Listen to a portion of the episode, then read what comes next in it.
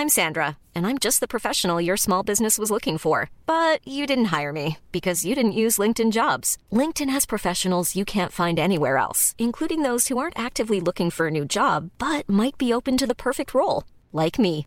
In a given month, over 70% of LinkedIn users don't visit other leading job sites. So if you're not looking on LinkedIn, you'll miss out on great candidates like Sandra. Start hiring professionals like a professional. Post your free job on linkedin.com/people today. Heraldo Podcast, un lugar para tus oídos.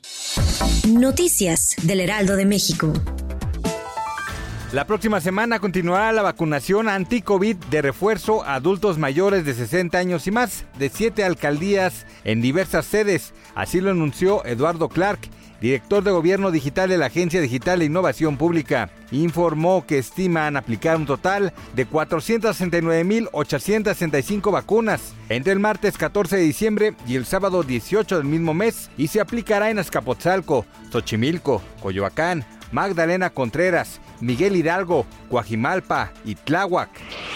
La Fiscalía General de la República confirmó este viernes que el chofer del tráiler que se volcó y dejó un saldo de 55 personas muertas y decenas de heridos se dio a la fuga, además de dar a conocer el nombre de las compañías responsables del tracto camión siniestrado. Mediante un comunicado, la Fiscalía General de la República informó que la empresa responsable del tráiler es Autotransportes Río Blanco en Chiapas y la caja está registrada a nombre de Z Transportes SA del estado de Veracruz.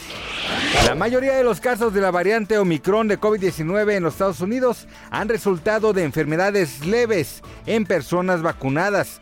Así dijeron los centros de salud para el control de enfermedades.